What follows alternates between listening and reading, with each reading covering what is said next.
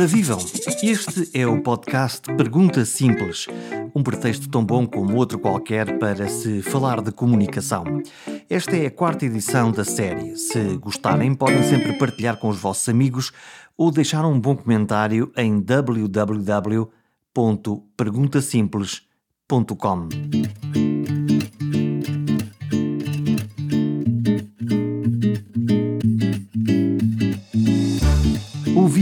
muitas vezes e fiquei sempre fascinado pela maneira que encontrava para dizer as coisas e de como coisas que ele disse há 5 ou 10 anos estão ainda frescas hoje em dia e presentes na minha memória. Uma refinada mistura de ciência, de consciência e de narrativa.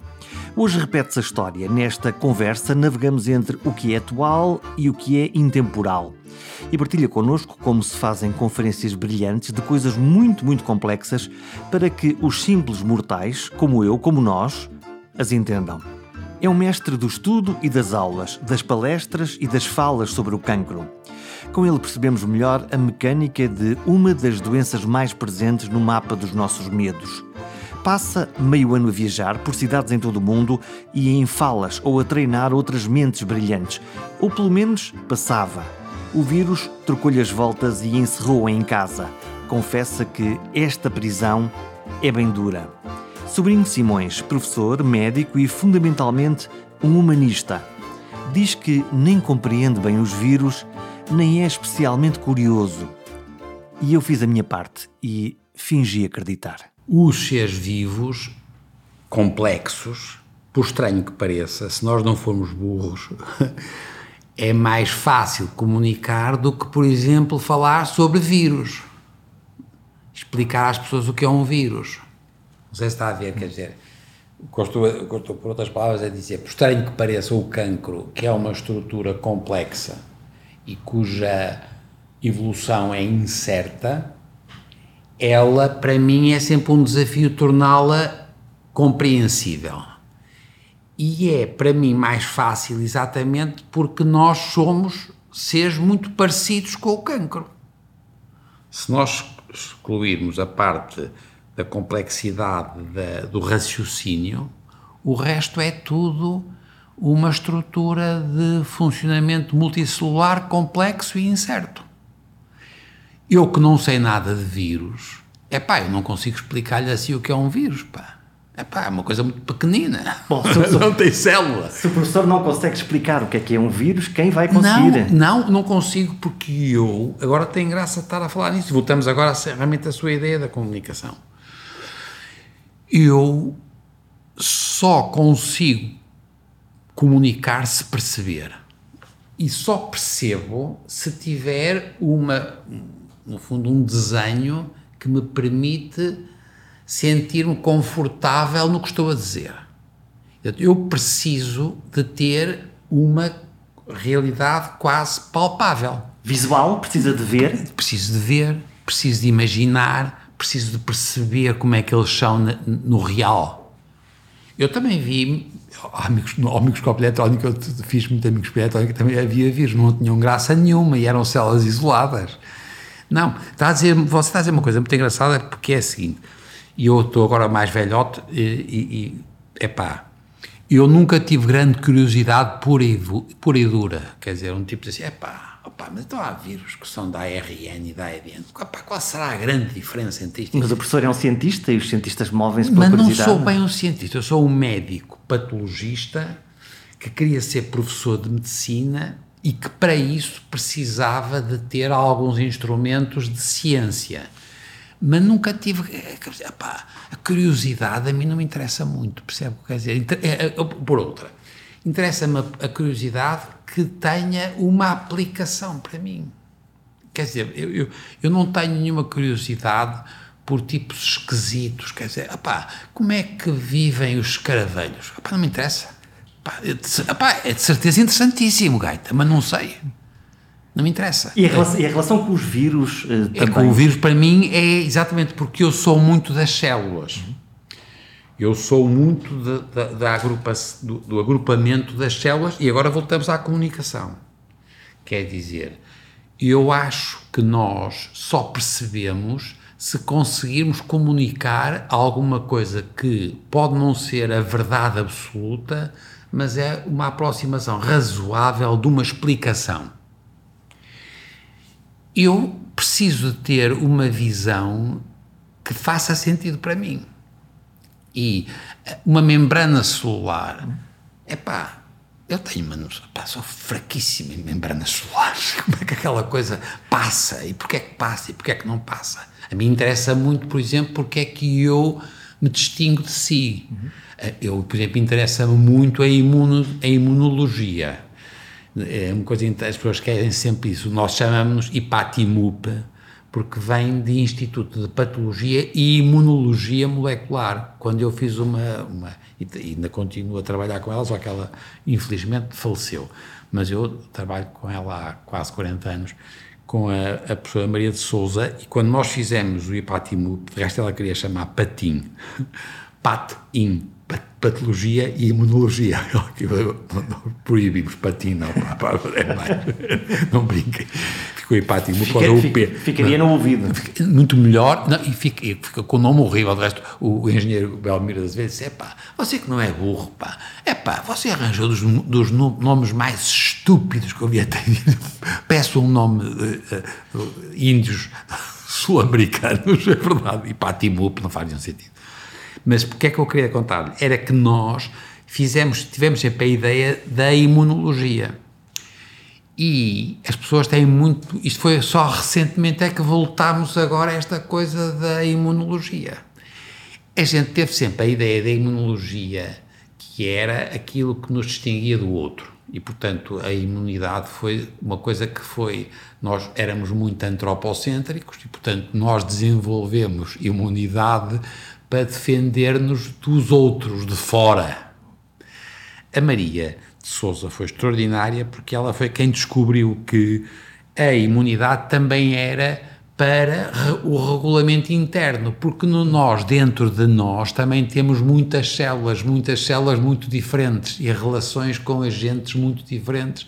Nós, nessa altura, não fazíamos a mínima ideia do que era a microbiota, agora sabemos, e portanto, nós temos em circulação mais eh, metabolitos dos nossos bichos que temos na tripa, por exemplo, do que nossas.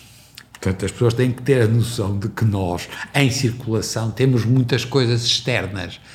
E ela descobriu esta ideia da regulação interna. E, e foi, teve graça quando a gente disse que o cancro era patologia e imunologia, é porque nós sabemos cada vez mais, sim senhor, há as alterações genéticas, as células cancerosas têm alterações e é por isso que passam de célula para célula e tal e tal, mas aquilo acontece numa pessoa, num ambiente, em pessoas que têm outras estruturas, têm outras células. E isto é uma ideia extraordinária. E nós, cada vez, agora vocês já ouviram falar que nós agora fazemos imunoterapia. Uhum. As pessoas deixaram de atirar as tirar-se contra as células propriamente ditas, mas sim estimulando a resposta do hospedeiro contra o vírus. Para mim é uma, é uma, metáfora, uma metáfora extraordinária da comunicação. Se você quiser, você, é, você faz, você diz os vírus informáticos. Uhum. E, portanto, nós percebemos que nós cada vez mais vamos ser vítimas daquilo a que agora se começou a chamar a imunopolítica. Porque é quem faz a diferença do identidade, do que é a identidade do que é o outro, por um lado. A gente já usava isto para os, os africanos ou as senhoras, quando a gente tinha uma coisa do. Era sempre. Só que a gente não usava a palavra imuno, a imunopolítica, mas de facto a imunidade é aquilo que distingue o indivíduo. Pode ser o vírus, ou pode ser a célula, ou pode ser o animal, pode ser a planta. Isto para mim é muito interessante e eu aqui percebo, epá, eu vou para o vírus, para amor de Deus, pá, não tem graça nenhuma. Quando, quando, quando, o professor começou a ouvir as notícias de que vinha aí um vírus uh, da China, depois o vírus chegou à Europa em Itália, com uma forma muito que todos vimos o que aconteceu. Como é que o professor recebeu esta. Não percebi que era tão importante. Não percebi. Alguém percebeu? Todas, não sei. Agora, é, isso é muito engraçado. Porque, porque todas, as, está, todas está, as autoridades basicamente ora desvalorizaram. Não, ora... não, mas repare, eu estava, eu, eu fiz uma coisa em Monsanto, em Lisboa, no, no na, na, na Força Aérea, com, com os, altas patentes e, com, e fiz uma coisa sobre uh, a evolução das, das espécies, etc. E em dezembro. E algumas pessoas tinham vindo nessa altura, e alguns generais, e gente fora de série, muito inteligente, portanto, gente muito bem formada. E eu percebi, primeiro que eu não percebia nada disto, e não sabia, e tive aquela coisa inicial de dizer, ah pá, não, se calhar isto não é nada. E depois caí em mim, já depois da, inter, intervenção mesmo, disse, pá, não sei. E eu percebi que não sabia. Nós tínhamos tido a experiência com algumas coisas parecidas, com, por exemplo, no, no Médio Oriente, tínhamos tido a chatice muito com a SIDA, que tinha sido uma chatice. E a gente percebeu que dominava muito pouco uma novidade que não era conhecida.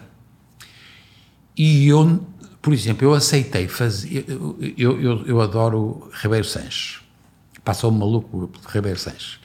E, portanto, eles convidam-me todos os anos, eu não tinha podido, esta vez era o dia do, uh, de Penamacor, e, eu fui fazer uma coisa no dia 5 de março, fazer uma coisa cheio de gente, uma, um ambiente simpaticíssimo, mas aquilo já estava em, e eu depois, quando passado um mês, disse assim, epá, mas esta porcaria já tivesse dado para torto, isto é uma coisa de doidos, eu tinha lá estado, epá, com os miúdos todos na escola, uma gente cheia, as pessoas interessantíssimas a perguntarem, e depois fui para, para uma, uma, uma, uma, festa na própria escola e eu senti o risco que eu tinha corrido, eu e os outros, por não saber. Tem graça que as pessoas no fim que me perguntaram coisas, porque estava por tudo que a gente é sempre em cima, e, um, e, e houve um tipo que me perguntou e eu disse, pá, você tá, não, não tem medo desta coisa? E o tipo da, da rádio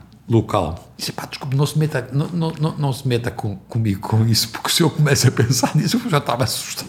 E os miúdos todos, vamos acabar aqui. Mas não sei. Portanto, a minha sensação foi sempre de que eu não sei.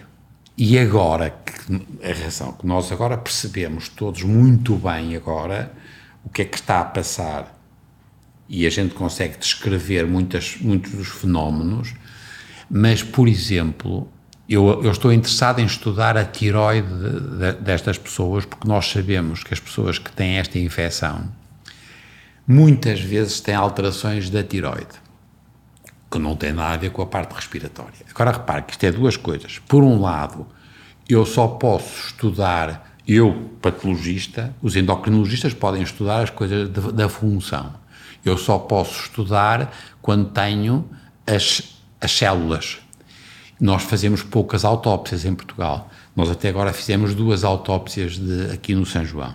Nós temos o único sítio de Portugal que se pode, em que se podem fazer autópsias destas com grandes com grande cuida, muito cuidado das infecções. De resto, houve uma ordem para que não se fizessem autópsias Exato. no e, caso e, da Covid. E só fazemos nós, em condições excepcionais, quando é preciso, no São João, que sempre fizemos isso e até também de, de quando foi as, as, vacas loucas, etc. Fizemos sempre nós, porque temos realmente uma sala excepcional para isso, etc. O São João foi estupendo nisso e os professores que Aliás, ajudaram. mais uma vez se superou na primeira vaga da Covid, foi o hospital que... Foi uh, bem, porque as pessoas estavam bem organizados e, e, somos muito trabalhadores e tal. Mas eu depois o que eu percebi foi que nós, eu tenho um trabalho muito com, com o Brasil e o, o São Paulo tem uma, um serviço de autópsias que é do, da USP, da Universidade do Estado de São Paulo, que é a universidade melhor do Brasil, tem 15 mil autópsias por ano e sem abrir o, cor, o corpo. Portanto, tem coisas de radiologia e de, tec, de TAC e de PECs, tudo o que você quiser, os PETs, os TACs, tudo. E fazemos biópsias por fora, sem e, portanto, nós já, por exemplo, já estudámos, as primeiras os casos já começam a chegar da tiroide. E ora repare, o que é que me fez impressão agora pelo que lhe estava a contar?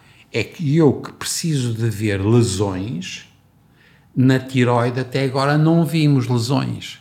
Mas nós sabemos que estas, estes doentes têm deficiências de função da, da tiroide. Seria expectável para o professor que pudessem haver algumas lesões ou alguma marcação para. Não, sa não sabia. Não sabia e não sei. Tenho a certeza que é porque nós temos o, o, o vírus em circulação. Embora a, a, principal lesão seja do aparelho respiratório, depois entram. E sabemos que ela é através dos vasos. E a, a tiroide está cheia de vasos, tem receptores que permitem a entrada do vírus nas células tiroideias e, portanto, faz todo o sentido. Mas o que eu quero dizer é que é interessante, é que eu que já vi, e eu ainda não vi nada e, portanto, isso sei pouco, isso sei pouco hum. não, portanto, uma coisa é que eu sou um especialista, e é tiroide, e, e eu toda a minha vida fiz tiroide. Como é que eu não sei? Agora, ainda por cima, repare que agora é outra coisa que vocês também estão a ver que também tem graça, é que eu estou a ver casos de autópsia. É a ponta do iceberg. E, portanto, nós, o, as, aquilo que a gente descobrir na autópsia é agora um, no fundo, é um gatilho para nós agora irmos ver para trás o que é que se passará antes. O que significa que nós podemos encontrar no futuro doentes que vão aparecer com queixas ou com doença na tiroide. Já estamos a com, aparecer. Com, já conhecíamos do SARS, já nos tinha acontecido. Nós sabemos. sabemos. Com danos causados por um vírus. Exatamente.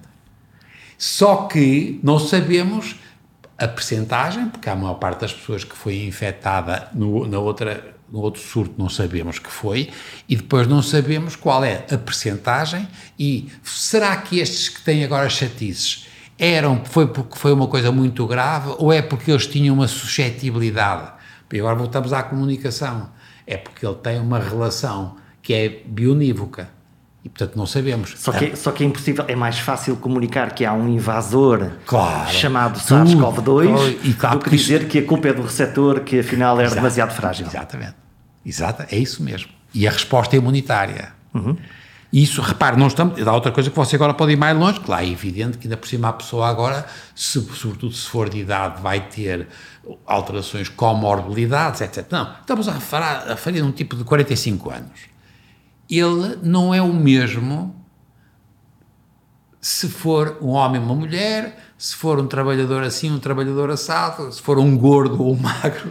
Mas isso, professor, isto é extraordinário. Isso é difícil de explicar ao comum dos mortais, que somos nós, não o professor. Hum. Uh, que quer uma realidade binária, A, B, uh, arriscado ou seguro, e o que o professor está a pôr em cima da mesa é, é o risco que é tremendo de é, comunicar, não é? Claro, é, e é o que eu lhe estava a contar, é por isso que eu lhe digo que para mim é muito fácil o, can, o cancro, uhum. e que sobretudo os cancros já, de, no fundo, desenvolvidos, já vejo muito aflito nas formas iniciais, aqueles, o que a gente chama o diagnóstico do risco de malignidade, mas o que você está a dizer é totalmente verdade. Nós não temos a mínima noção em relação a situações, digamos, que não são as situações extremas, ou por uma quantidade brutal, porque há uma carga viral enorme, ou porque a pessoa está já muitíssimo deprimida, portanto, estamos a falar, nós não fazemos a ideia, isto é, os, a, a, a, equação, o algoritmo não é de forma nenhuma matemático. Se nós olharmos para, para o cancro, por exemplo,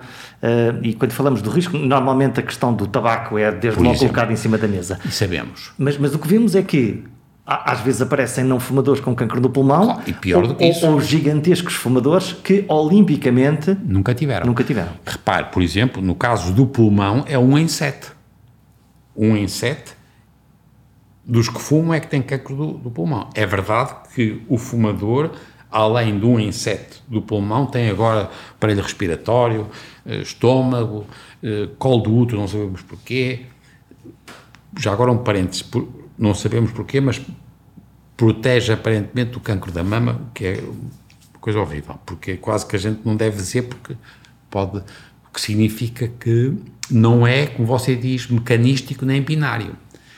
Mas nós, portanto, temos muitas pessoas que sempre fumaram e que não vão ter chatices de cancro, embora já agora fica a saber que têm doenças respiratórias de outro tipo muito frequentes e doenças vasculares muito frequentes e que são muito piores nos fumadores. Portanto, em termos de qualidade da vida, se a gente se escapar do.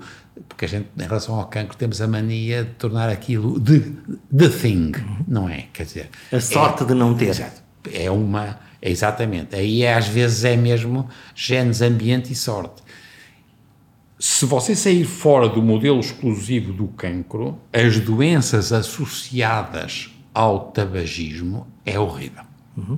E com uma prevalência enorme. Todavia, quando nós falamos de cancro e de, e de fumar, aparentemente as mensagens de não fume ou as mensagens de não coma tanto aparentemente elas não funcionam. Pois não. Quando deviam funcionar. Pois, mas aí você agora está a dizer uma coisa que ainda é mais complicado, que é o domínio da, do controlo do consumo. Porque é que, e resto, eh, eu li um, um, artigo recente da Isabel Carmo, muito bem feito, sobre o problema da obesidade. E eu estou agora a pensar em mim. Eu, por exemplo, engordei eu já estava gordo e fiquei muito mais gordo com esta coisa da, da Covid e do, da, da, do confinamento. Porque ficamos todos em casa. Eu fiquei, não, provavelmente por causa do stress, estou agora a inventar, mas é verdade, eu estou a comer mais e a beber mais.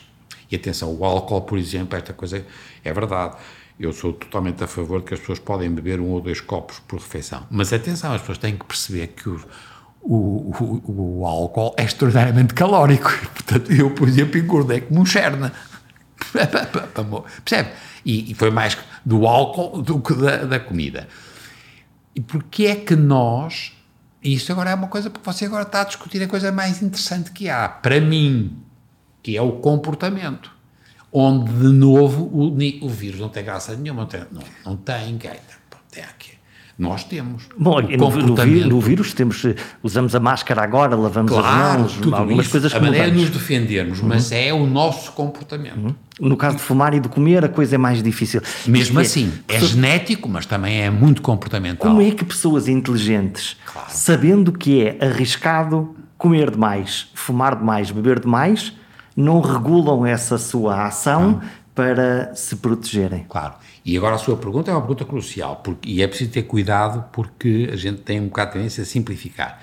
É verdade que, que se você estudar situações extremas de tipos, por exemplo, que comem alardemente, ou são jogadores ou fumadores, você vai encontrar razões genéticas também por trás. Isto é, os que são compulsivos, eles têm um, uma percentagem de componente genético. E depois tem uma componente ambiental e cultural. Eu não, aí lá está, aí já são coisas que eu não sei o suficiente. E é por isso que o cancro, é por isso que eu digo sempre a toda a gente, pá, para amor, é, é, a doença mais fácil que há, pá, não pensam, gaita, aquilo não pensam. Você tem toda a razão, nós não percebemos por que raio. Nós, bem, atenção, nós sabemos que nós fomos selecionados porque comíamos, por exemplo. Nós fomos selecionados porque tínhamos prazer, porque éramos, ficávamos mais apetitosos e tínhamos mais filhos. E isso tudo foi a favor da tragédia. Portanto, estamos agora a pagar o preço de, do nosso sucesso. Milhares de anos. Atenção, milhares de anos. Não, não se esqueça que nós estamos. É uma população que só foi selecionada quando era esperta, comia bem, porque senão morreu. Quer dizer, magrinho, quer dizer, não era apetitoso, não tinha filhos. Portanto, nós fomos no pior sentido. A, a, a, seleção do comportamento é uma seleção individual, familiar ou tribal, e é por isso, de resto, já agora, uma coisa que agora é, é uma, é uma, uma, notícia, uma notícia que eu acho pessoas esquecem-se muito. Porque raio é, por exemplo, que nós temos é pá, tantos metros, metros de intestino delgado. É pá, pelo amor de Deus, pá, foi porque nós comíamos ervas. É verdade, e era importante. Ah, pá, mas hoje há aos anos que a gente já não come ervas, dá um trabalho para você ficar com uma. demora muito, percebe? Está a ver o que eu quero dizer? O, as, a, porque a gente já devia ter uma tripa muito mais pequena, uma estupidez. Com a quantidade, pá, não faz nenhum sentido. Foi importante. E há muitos milhares de anos foi assim que a gente sobreviveu. E, repare, eu agora também vou lhe dar uma novidade, que eu ia morrendo, porque ah, você tem que saber ter noção, as pessoas têm que ter noção, porque a gente realmente aldrava sempre. Eu uh, tinha feito um smoking há muitos anos, e, e, tinha uma coisa que tinha que fazer outra, e pensei assim, quem sabe eu posso usar o mesmo. Eu, tinha cá, eu, eu continuava a ter o, o meu alfaiate, que é uma simpatia, chamei o Sr. Manuel, o Sr. Manuel, veja lá, e ele disse: Ó oh, senhor doutor, o senhor doutor tinha 64 e tem 99 centímetros. Estava a falar das eu medidas. Eu tinha passado de 64 centímetros para 99. E ele disse 99, penso que era mesmo um metro, mas foi por, por, piedade. O cara deve ter dito, não dizia 99, foi piedade. É pá, eu não sou parvo, mas eu. Foi um verdadeiro em, exame de diagnóstico. Mas está a ver como é que eu, como é que eu não sou burro? Percebe? Levo uma vida razoável. Como é que eu engordei assim? Agora vou-te dizer uma coisa. Em parte porque nós somos filhos dos tipos que comiam e aproveitavam tudo. Em parte porque a vida que levamos é uma, é uma vida que estimula muito, por exemplo, que você tenha alguns prazeres, entre os quais é comer e beber.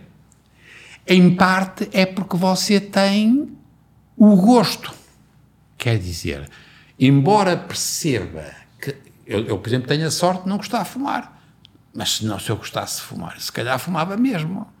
É, é, é o mal que faz pelo bem que sabe. Não, é a sua explicação mais fácil. E, portanto, como é que nós vamos resolver o problema em relação ao futuro das crianças obesas? Eu não tenho dúvida nenhuma que passa por uma modificação do acesso fácil a comidas muito açucaradas, aquelas coisas clássicas.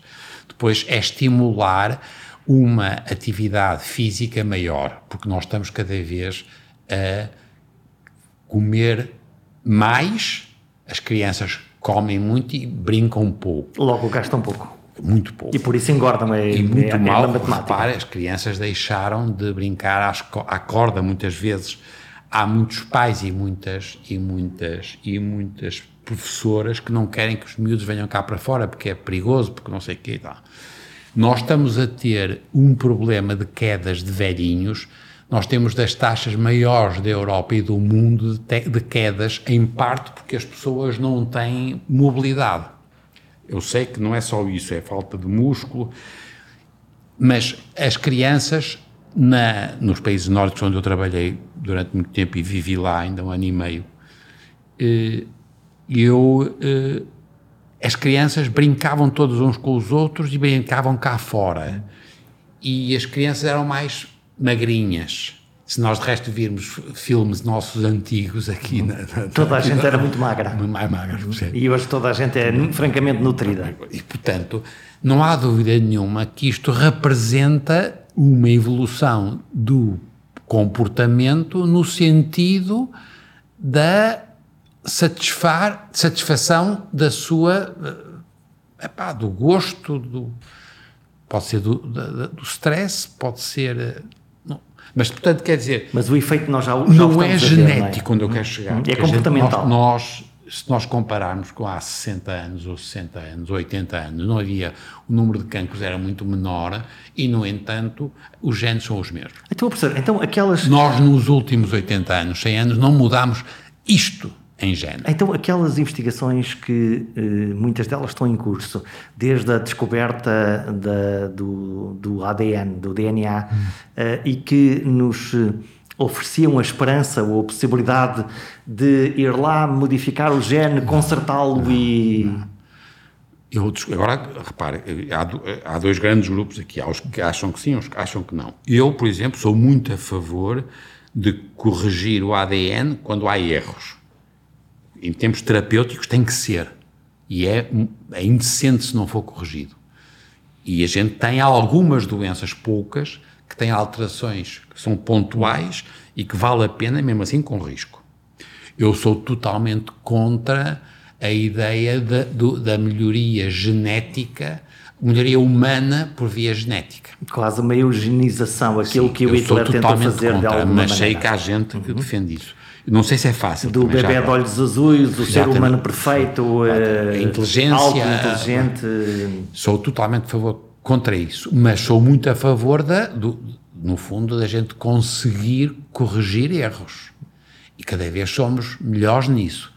Mas é uma equação muito difícil, porque nós estamos cá há muitos anos, epá, e somos muito parecidos com os outros. Epá, não é com os, só com, é com os ratos, pá, é com os, os porcos. Pá. A gente tem que ter cuidado. A gente tem sempre a mania que os, os, os chimpanzés são iguais porque iam connosco ao, ao jardim zoológico que a gente percebia que eles eram parecidos connosco a gente achava, é, mas os outros, os primatas, não, nós somos, nós somos mamíferos, percebe?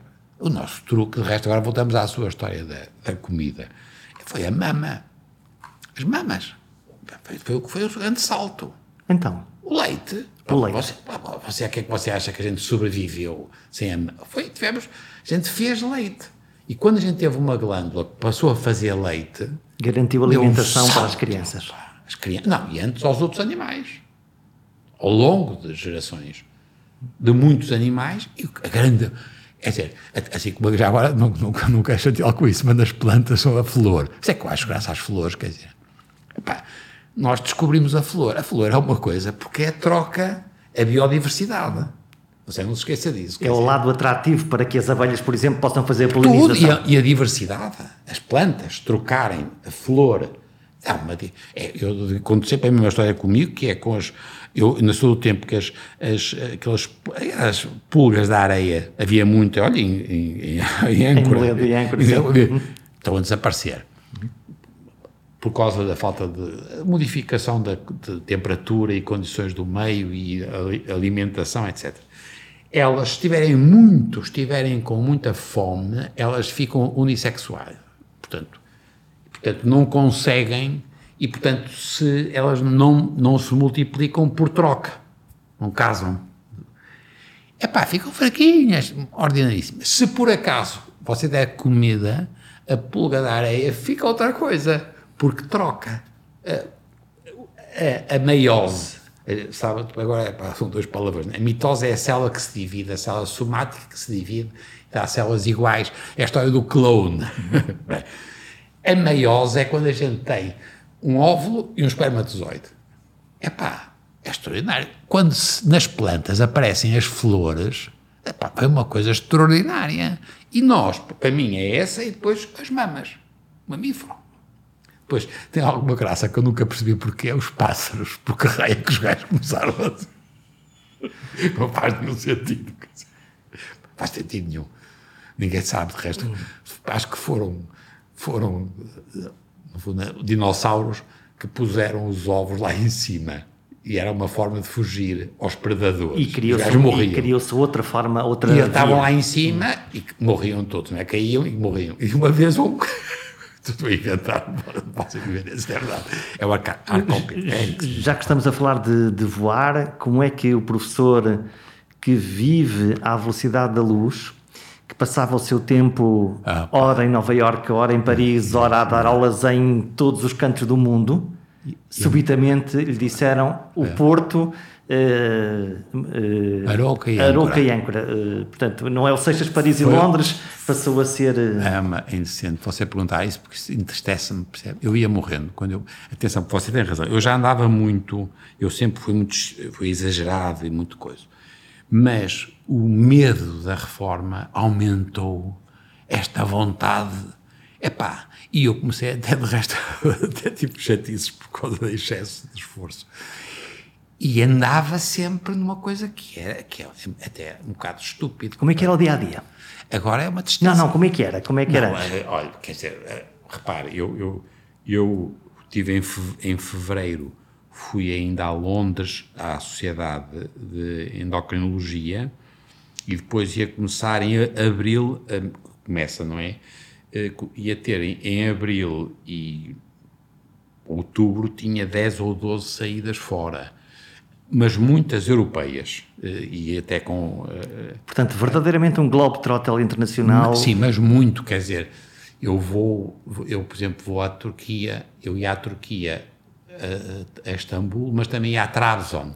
Trabzon é na, na, na fronteira com a Geórgia. E eu gosto, eu adoro ir à Turquia. E uma primeira vez que fui à, à Trabzon, estava lá a jogar o Bozuíngua. Eu sou do Futebol uhum. do Porto e o Bozuíngua jogava no Porto. Era um defesa lateral do Futebol do Porto. E uma senhora, uma senhora veio-me dizer: Ah, joguei do Porto, tenho mão. Eu achei uma graça extraordinária. O gato conhecia, mas conhecia o Bozuíngua. Mas, portanto, mas só para dar, eu sou muito sensível a essa sedução de ir a sítios, eh, porque eu vou, vou, vou trabalhar com patologistas, sinto-me útil.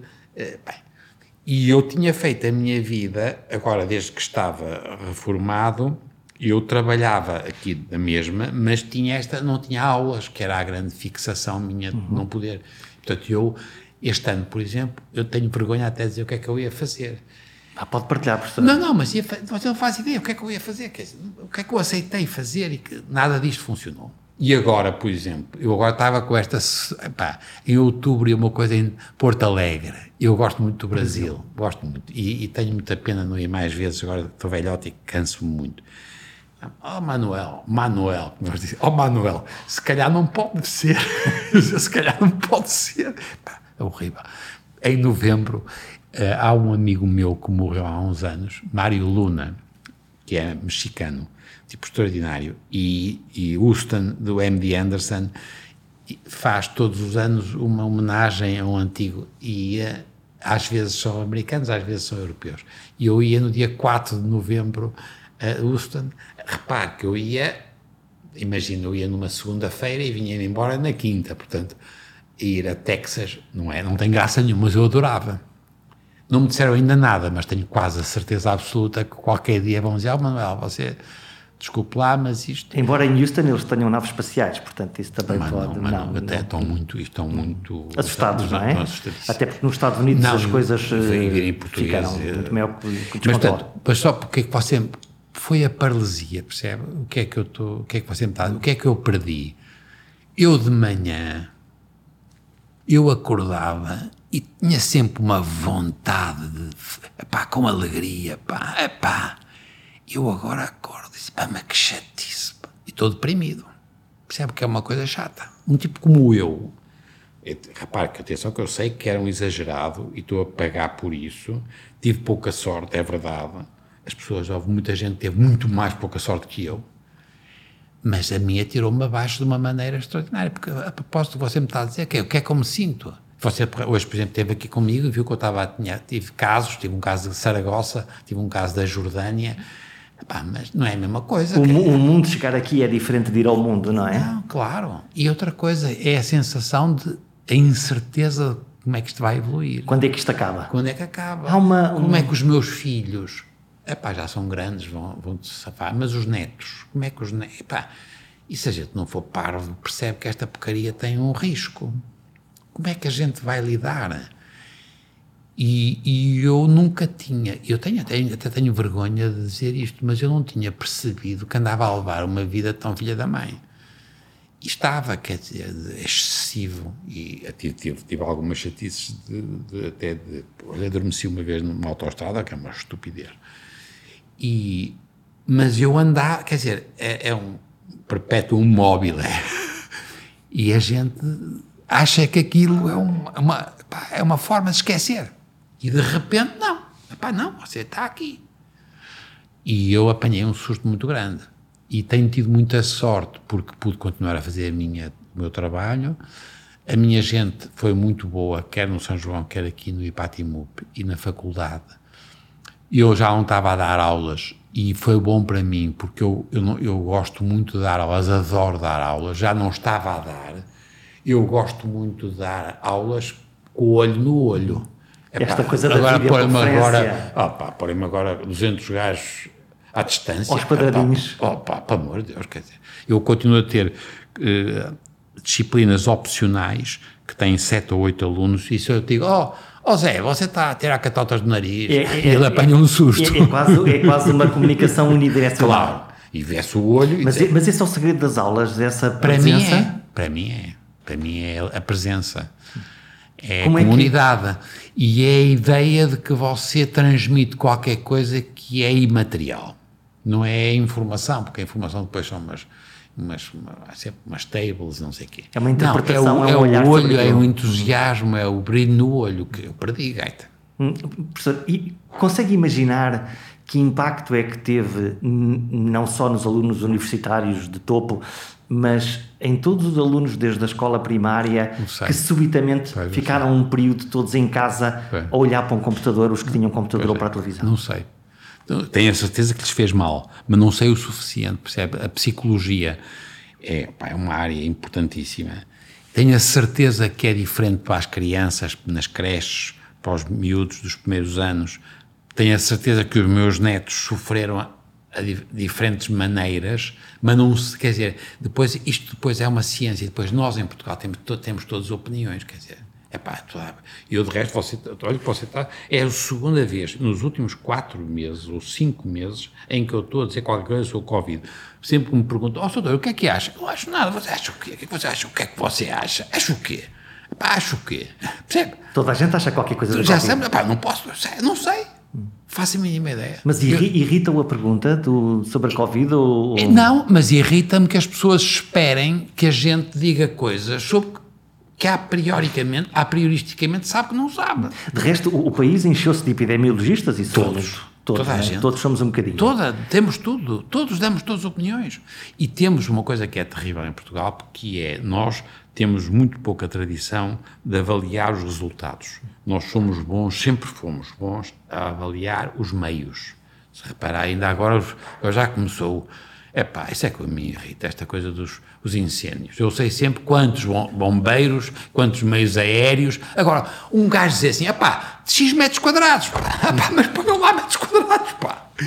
Que é para sabermos para quanto é que é. Não, houve só aquela coisa chata quando morreram todos Sim, na, na, estrada. Foi uma catástrofe. Foi uma catástrofe. Aí passou. Porque senão as pessoas acham que têm. As, as, uma coisa que me está a chatear é, por exemplo, estão a aumentar as eh, consultas.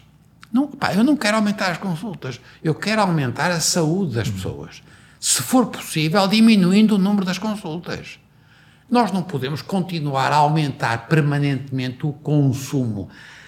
As tiranias das métricas. Atenção, que é a mesma coisa no meu mundo da, da ciência. Faz, que é fazem é mais consultas, logo tenham um rendimento maior. Quando nós o que queríamos era ter menos consultas, e conservar saudáveis. os doentes nos seus sítios, não os trazer do sítio onde está na periferia para um hospital central, diminuir as urgências. Apesar de tudo, a mensagem do medo teve um contra-efeito, que foi quem precisava de vir... Teve medo. Desapareceu.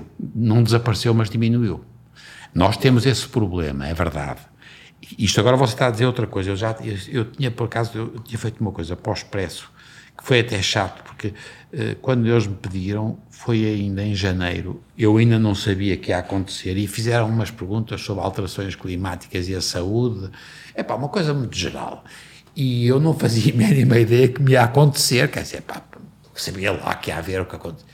E eu tive até uma coisa que é um bocado naive, mas era, por exemplo, nós, nós temos que diminuir os hospitais e o hospitalcentrismo e temos que ter as pessoas nas, na, no fundo, a saúde familiar, a saúde, a, a, no fundo, centros próximos das pessoas, ter, quando for possível, as pessoas em casa, desde que tenham condições... Grande proximidade e, no, e grandes centros com tecnologia. Diminuindo hum. muito, isto, portanto, toda a gente sabe que isto é o que faz sentido, porque nós não temos... Embora dinheiro. o movimento foi ao contrário, foi, foi, a criação de hospitais cada vez maiores, Exatamente. mais complexos Sempre, e, claro. e, centros comerciais. E toda a gente a chegar, porque as pessoas também têm medo se não for ao São João ou Santa Maria.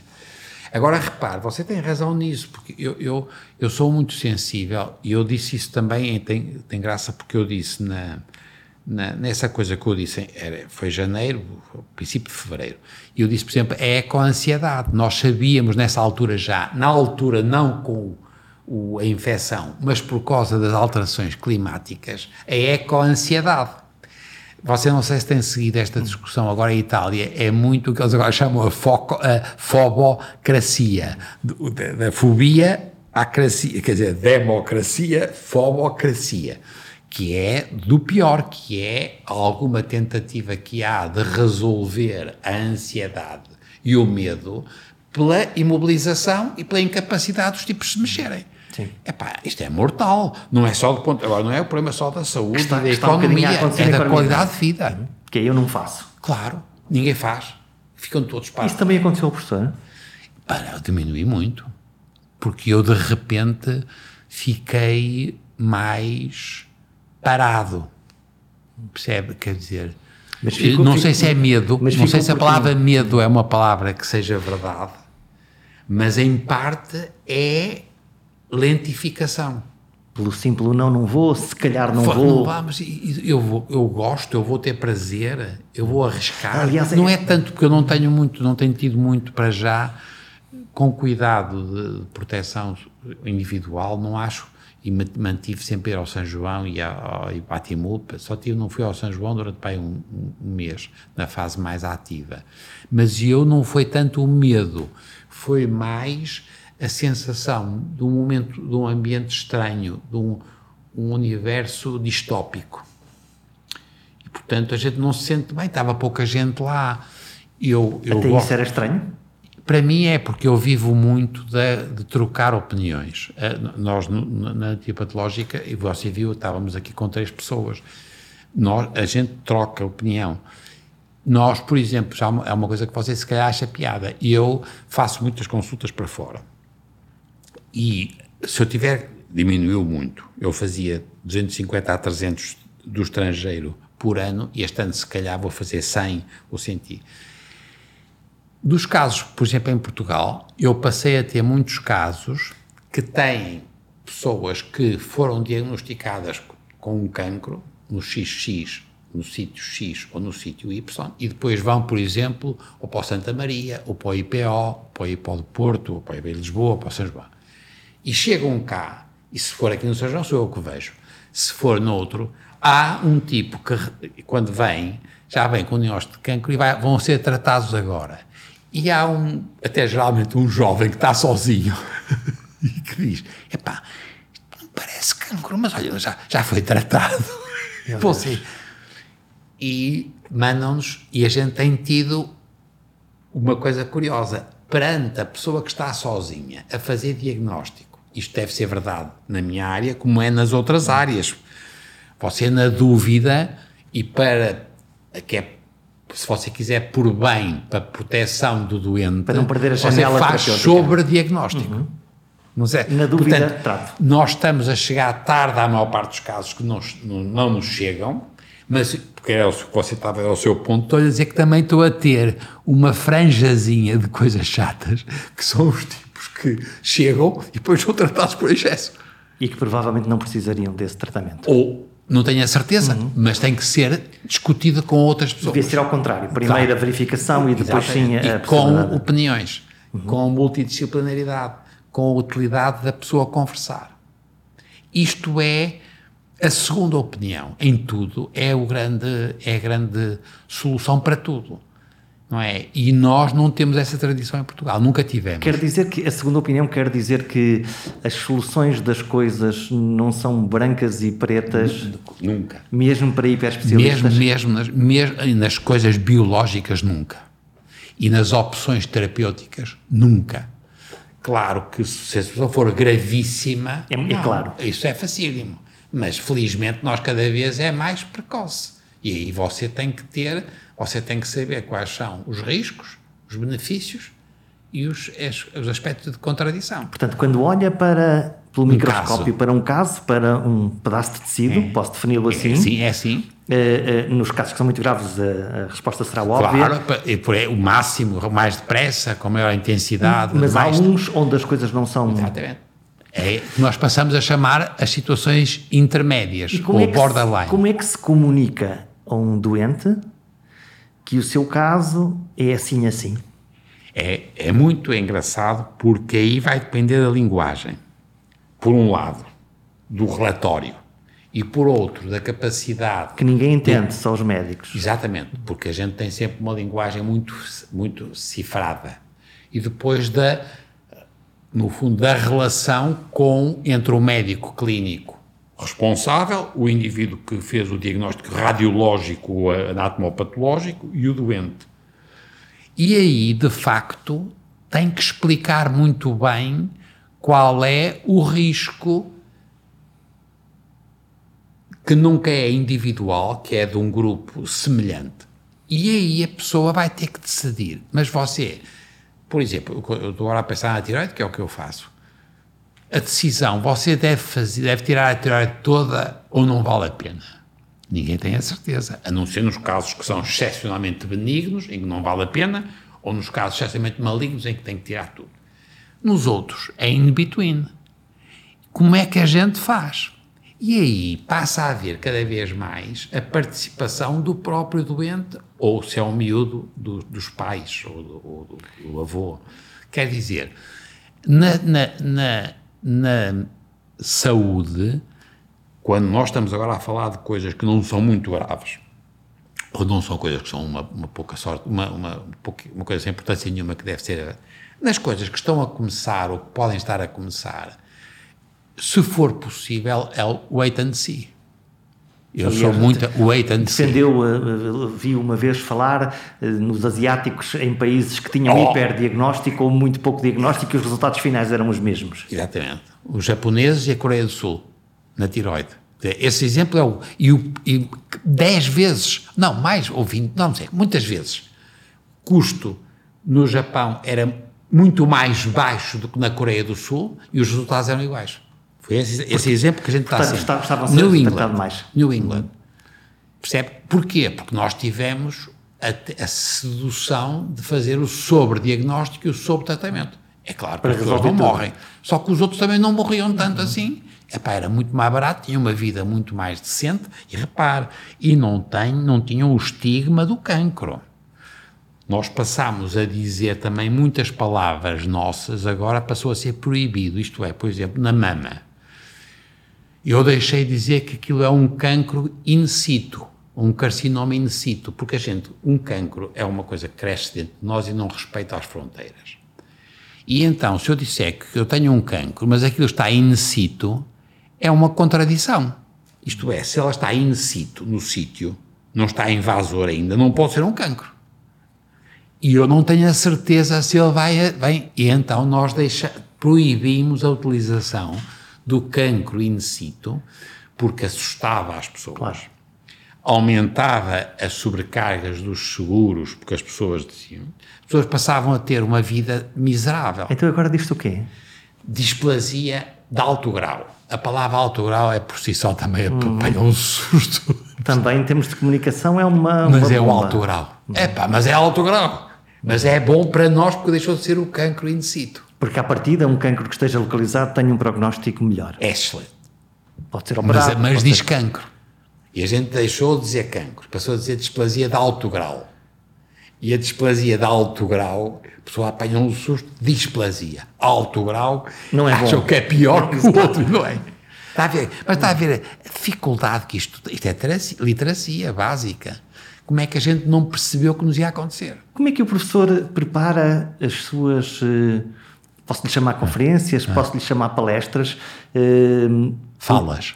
Falas, podem ser falas. Falas, falas é uma, falas, uma belas. Como é que prepara essa, essas é sempre, uh, palestras? É, não, mas é sempre com a Fátima, com a minha secretária. Há uma parte formal, os, os slides, os não, slides, sim, agora tenho sempre, e há, trabalho com ela desde 1983, portanto ela trabalha hum, comigo há 35 Mas eu quero saber a parte da magia. Não, é sempre a partir do ler Portanto, tenho que ler coisas novas e eu depois tenho. A Fátima tem os meus arquivos todos e, e eu posso pedir: olha, veja em 2015 em San, em San, não sei, San Miniato, não sei o quê, e imprime. Eu não, eu não consigo eu não consigo trabalhar porque eu não tenho telemóvel, percebe? E, portanto, eu vejo mais Um luxo, um luxo. Eu tenho que ver.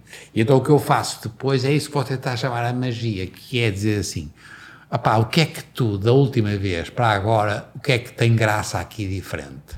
Eu, por exemplo, as coisas que agora me estão a interessar muito, como você viu já, é a imunopolítica e a inflamação. Inflamação, que também é uma manifestação da relação própria, nós com os outros. É verdade, e da própria Covid também. Tudo, claro. Inflamação. A inflamação, está aí. E o cancro, há muito tempo nós sabíamos que o cancro era o resultado da inflamação crónica. Porque nós somos seres vivos porque a inflamação nos distingue dos outros. Quando a gente se separou dos outros, foi, foi sempre à custa da inflamação. E, portanto, a magia para mim é sempre.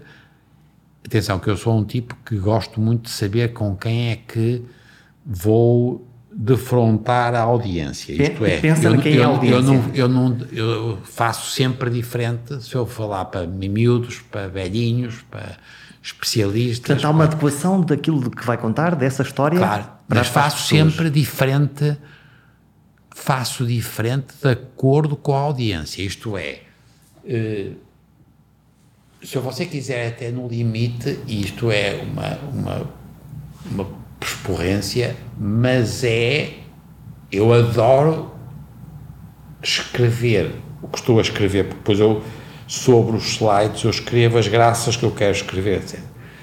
Eu estou sempre a arriscar, a, você resto assistiu já os meus números, eu arrisco sempre um bocadinho de excesso. Quer dizer, eu quero que as pessoas se lembrem. Perceber o que quer dizer? Quer dizer, eu, eu não, gajo não quer que o gajo apresente qual é que, os, os meios e pá, que, que se. Quero que o gajo de repente tenha uma ideia. Pá, o gajo disse uma coisa aqui, se calhar não é verdade, mas o gajo nunca mais se esquece. Portanto, aposto muito na, no excesso. O excesso, quer o excesso pela, por exemplo, o risco de não, por exemplo, não tratar, ter a coragem de não tratar. E isso cria um choque na audiência. Sempre. sempre. É pá, não pá, o quê? Há uma Do reação. not recommend. Do not recommend. E alimenta-se desse, Claro, desse vivo retorno. disso. Eu vivo disso. Porque apesar de tudo isso depois estimula e eu tenho sempre muita e gosto muito, eu adoro, adoro discutir. Eu, eu vivo disso. Quer dizer, portanto, eu fico ofendido, é se um gajo, ah pá, olha, o gajo, coisa porreira, o gajo vai ter toda a razão, pô, tem toda a razão, pode ser uma coisa que, você alguma vez pensou nisso? Eu, eu por exemplo, com os putos, tenho que parar a meio dizer, pá, vocês estão todos, está toda a gente a dormir, pá. para ter essa reação. Claro, não, porque a pessoa tem que perceber, quer dizer, recomendo, quer dizer, não, não recomenda. Quer dizer, não, né? Understand, understand and not to at- não atuar. Compreender e Percebo, mas não atuar, nada. mas tem- e não atuar. Cada vez vai ser verdade. Agora, agora estamos no outro lado em relação ao que você estava a dizer, que é, em relação às crianças, nós temos que progressivamente atuar cada vez mais e mais ativamente em relação às crianças, à aprendizagem, à, a tudo físico. Em relação às pessoas de idade, nós vamos ter cada vez menos que compreender e, muitas vezes, não atuar. No, no fundo, adequar eh, E, não, e à morte. Vamos lá meter-nos nisso. Ah, mas é isso também. a aceitação da morte. Claro. Se há uma dúvida que vai nos acontecer, pá, é muito raro, não. Não há grandes escritos sobre isso, não é? Não, mas quer dizer, percebe? O não é é muito engraçado isso. Compreender sempre e depois. Nas, Hoje temos um síndrome muito do encarniçamento terapêutico, Ui, fazer mais qualquer sempre, coisa. Sempre, sau- como se a vida valesse a pena em quantidade, quando o que vale a pena na vida é a qualidade da vida. Hoje há um, Melhorar, melhorar, melhorar a vida, melhorar a qualidade. Não é aumentar a qualidade. Porque nós já estamos a viver demais.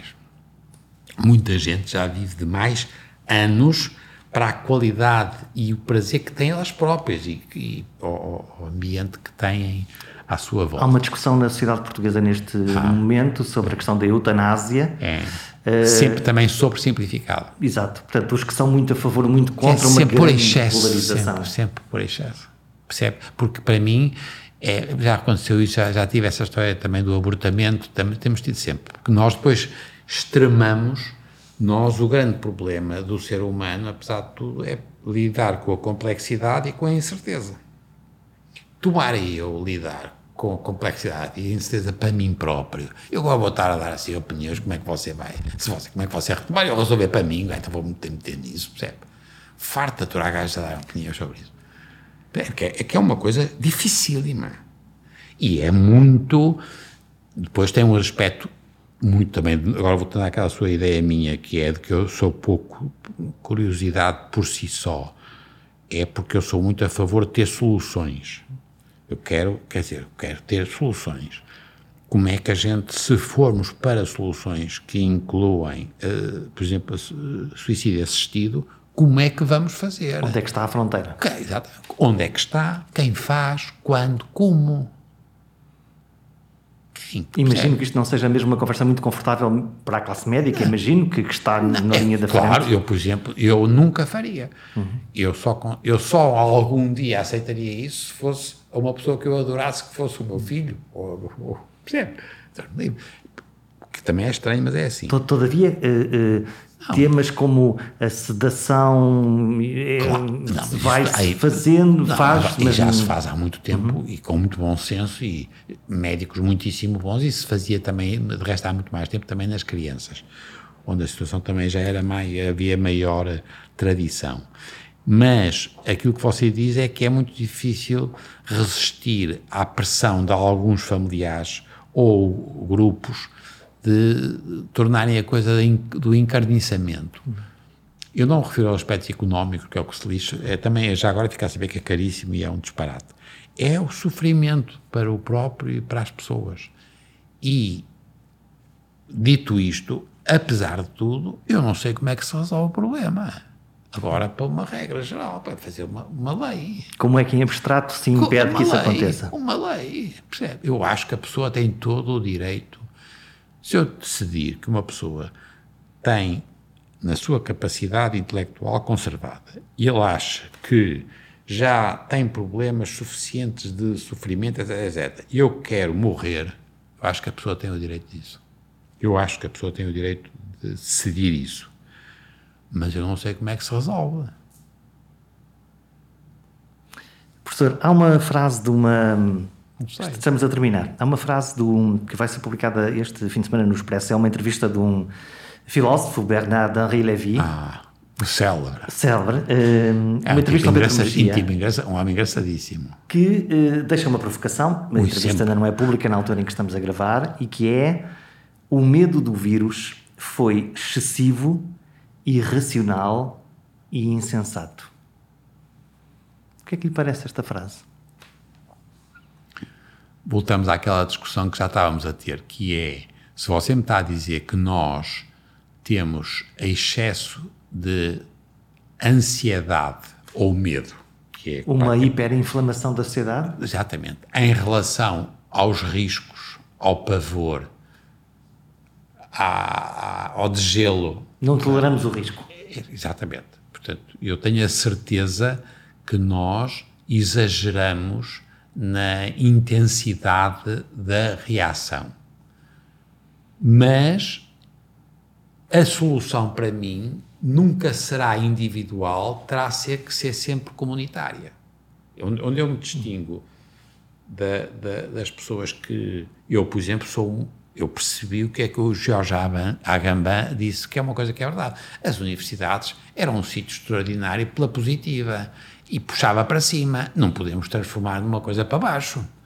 E, portanto, é a mesma coisa. Quer dizer, eu, eu, eu tenho medo. Tenho, tenho medo de imensas coisas. E percebo que se houver uma pressão social enorme sobre as alterações climáticas e se eu fosse muito novinho, muito novinho, eu se calhar isto podia fazer com que eu tivesse uma resposta a que você está a chamar uma hiper, hiper-inflamatória. E nesse aspecto, o vírus, se você quiser, é o, o vírus soberano da, da Donatella. É um, eu acho que vai sair agora em agosto a, a tradução. Eu não, não, consigo ler italiano. É engraçado, consigo ler coisas italianas em coisas científicas, mas não consigo ler small talk. E ela diz o, o vírus, o, a asfixia capitalista do vírus, mas, mas o vírus é uma metáfora. Nesse aspecto eu percebo o que ele quer dizer. Mas, mas não é este vírus, este é o que aquilo representa para uma sociedade que sabe que tem riscos enormes a vários níveis e que as respostas da classe médias altas, porque é, quem, é de quem estamos a falar, não estamos a falar de, porque infelizmente, se você for para populações com níveis de literacia muito baixas, o tipo de pânico existe, mas são coisas mais básicas, é por exemplo a fome, que eu para mim é mais, eu ando mais assustado com a pobreza em Portugal do que com a, com a infecção. Portanto, mas, mas eu percebo que, que ele diga isso, percebo que ele diga, percebo que é uma chamada de atenção, acho que está a personalizar neste vírus, neste Covid. Mais coisas. Que são muito mais coisas. Hum. Professor, estamos a mesmo a fechar, a última palavra é do professor. Que legado quer deixar aos outros? À sociedade, dado que fala aqui da ideia de sociedade? Não, é, é, é ter tido gajos melhores que eu, quer dizer. Eh, os filhos, os netos e os, os colaboradores, os colegas. e dizer, assim superou Isso é que é imortalidade, gaita. É pá, você, você ajudou estes gajos a fazer mais não sei o quê, foram mais foram mais capazes, percebe? A gente, é o legado, é muito de pessoas. Quer dizer, eu não sei, quer dizer, eu, se tivesse feito uma. O, o Eduardo Moura, por exemplo, que é um gajo que eu sou amicíssimo, o gajo tem. O Cisa Vieira, são um gajo que eu adorei, adoro, porque deixaram coisas de sonho. Na pedra. Sim, e a arquitetura, eu sou muito sensível à arquitetura, muito mais do que à arte no sentido imaterial. A arquitetura, uma casa linda. O Cisa tem casas do. O Moura tem coisas do outro mundo. Mas eu que não, não sou um não sou engenheiro, não sou, sou um gajo da, da educação, é o que a gente deixar em termos das pessoas. Se ajudou, quer dizer, sei lá. Não é? É muito, são pessoas. Melhores, preferência. As pessoas, sempre as pessoas. Um sucesso medido pela capacidade de criar pessoas melhores que nós e inspirar todos pela voz e pela palavra. Já agora, gostava muito de ler os vossos comentários em perguntasimples.com.